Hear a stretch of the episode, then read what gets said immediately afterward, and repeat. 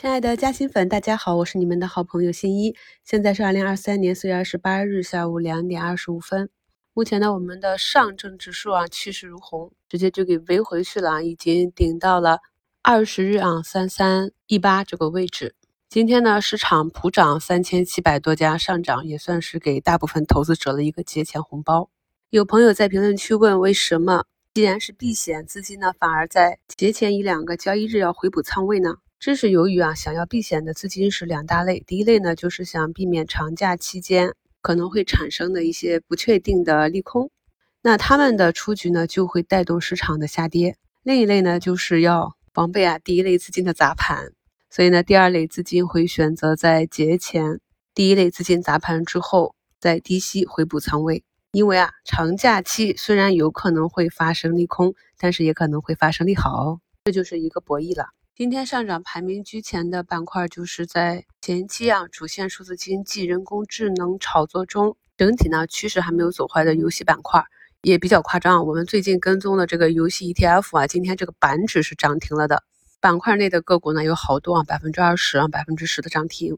昨天呢还有很多都是十几个点的大跌啊，今天就直接反包。所以目前呢市场就是巨震盘，隔日的大涨大跌都是有可能的。但是啊，在这个主线里面，我们本周关注的就只有游戏这一条线。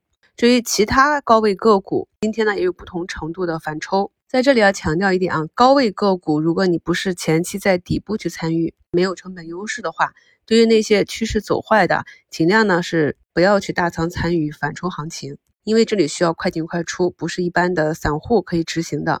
按照我们课程中讲的口诀去判断趋势是否还在。按照口诀去持股和做出局，做我们能力范围内的投资，安全第一。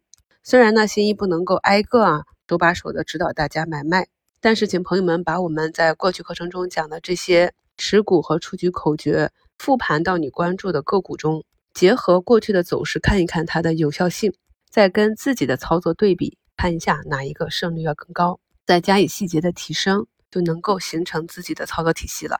节目简介中的图一是二零二一年五一假期前给大家写的新一节日法则。这个图呢，近期也是贴了很多次了。可以看到市场呢也是按照我们的这样一个预判运行。图二呢，就是今天午评节目中讲解的我今天止损的这个案例。大家可以看到啊，早盘下跌三个多点就直接砍出去了。如果不卖死扛的话，那现在已经是跌到了十七个点。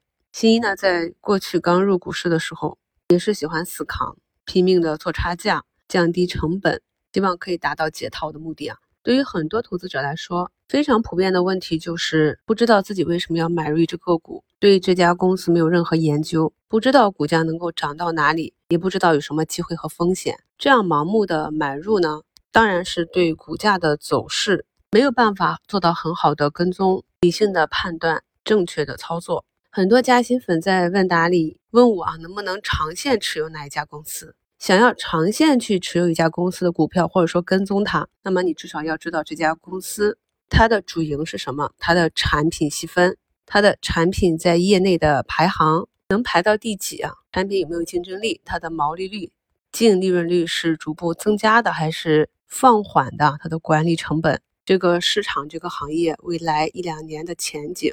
你是不是有认真的读过公司的每一个公告，研究过啊这个上市公司管理团队人员的背景，人品好不好？以前有没有过什么负面的新闻之类的？股权结构，它的上下游的合作方和竞争对手，听起来非常的复杂，但是我们只有做到这样详尽的调研之后，才能够回到这个变幻莫测的市场上去，很好的应对股价短期上涨下跌的波动，去理解啊。哪里的下跌很难看的形态是市场的错杀，是我们逆势布局的机会；哪里的上涨疯狂的形态，但其实公司已经涨出了风险，是适合我们在震荡中去逐步震荡兑现的一个阶段。下午啊，盘中新闻，政治局呢说要重视通用人工智能的发展，也是给今天的反弹加持了。现阶段呢，这样的高度业绩不能支撑，就只能靠。新闻事件来刺激啊，短期的盈亏比是不好的。具体板块中期调整的时间和幅度，在下周开盘前一天一周展望里啊，会跟大家去详细的讲解。尽管下周只有两个交易日啊，我们还是要对市场进行持续的跟踪。今天回踩板块中，目前啊，医美这里呢，华西是首先翻红了，底部三根小阳线，储能这里啊，宁德。两根阳线之后呢，目前也是在继续震荡向上啊，股价马上就翻红。科创板的中军啊，中芯国际这一次呢是调整到三十日线上方，昨天一个止跌啊，今天是一个中阳反包，带动着指数向上反弹。看一下大盘的周线啊，上一周是冲高回落，这一周呢是一个长长的下影线，这里形成了一个揉搓线。今天呢，中特估啊，中字头的板块也是集体的上涨，所以指数这里呢，我们中长期依旧是看多的。很多朋友呢是感叹说，炒股真的很难啊，主力就差你这一手，你卖掉了它就拉涨。你买入啊，它就下跌。其实大家想一想啊，我们呢对一家公司有了深入的研究、长期的跟踪之后，再结合我们在课程中讲的这些技术节点去观察资金的走向。每一次开仓买入前都要想清楚啊，不同走势的出局计划，止盈也好，止损也好。虽然呢，我的节目对于入市的小白没有技术基础的朋友可能有点难啊，但是赚钱呢本来就不是一件容易的事。所以在午评的时候也问大家，开仓买入之前你有没有出局计划？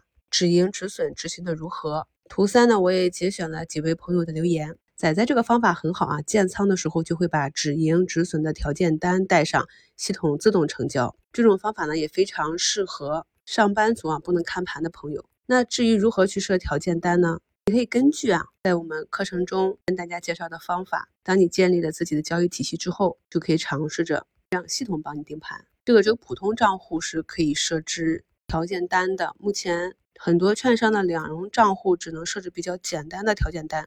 长虹嘉兴说，我的体会是一定不能同时买好多只股票，建仓一只时啊，用老师教的方法增加利润垫，后期持股感受就好一些。还有小巧玲珑看到了我近期讲的这个脱新的案例，自己没有领悟到啊，到底是个什么意思啊？但是通过啊其他朋友的评论，马上就理解到了。所以咱们的评论区啊也是有黄金的，聪明的朋友呢都是会经常去刷一下。毕竟是集合了这么多人的智慧嘛，就像刚刚在回答专享问答的时候，我们的嘉兴粉朋友似水流年，哎，他通过复盘啊，找出三只攻击形态的个股，这个方法就非常的好。我们看图选股，然后再结合图形去看这个个股它的资质，它背后发生了什么事情，这样呢就能大大的提高我们短期的胜率。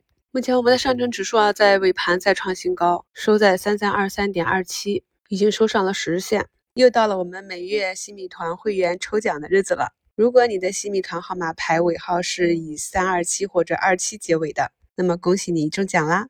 稍后呢，我会把详细的中奖情况发布在故事嘉兴圈里，请中奖的朋友近期注意查收私信哦。祝大家五一假期快乐！感谢好朋友们的支持，我们五月三日一周展望见。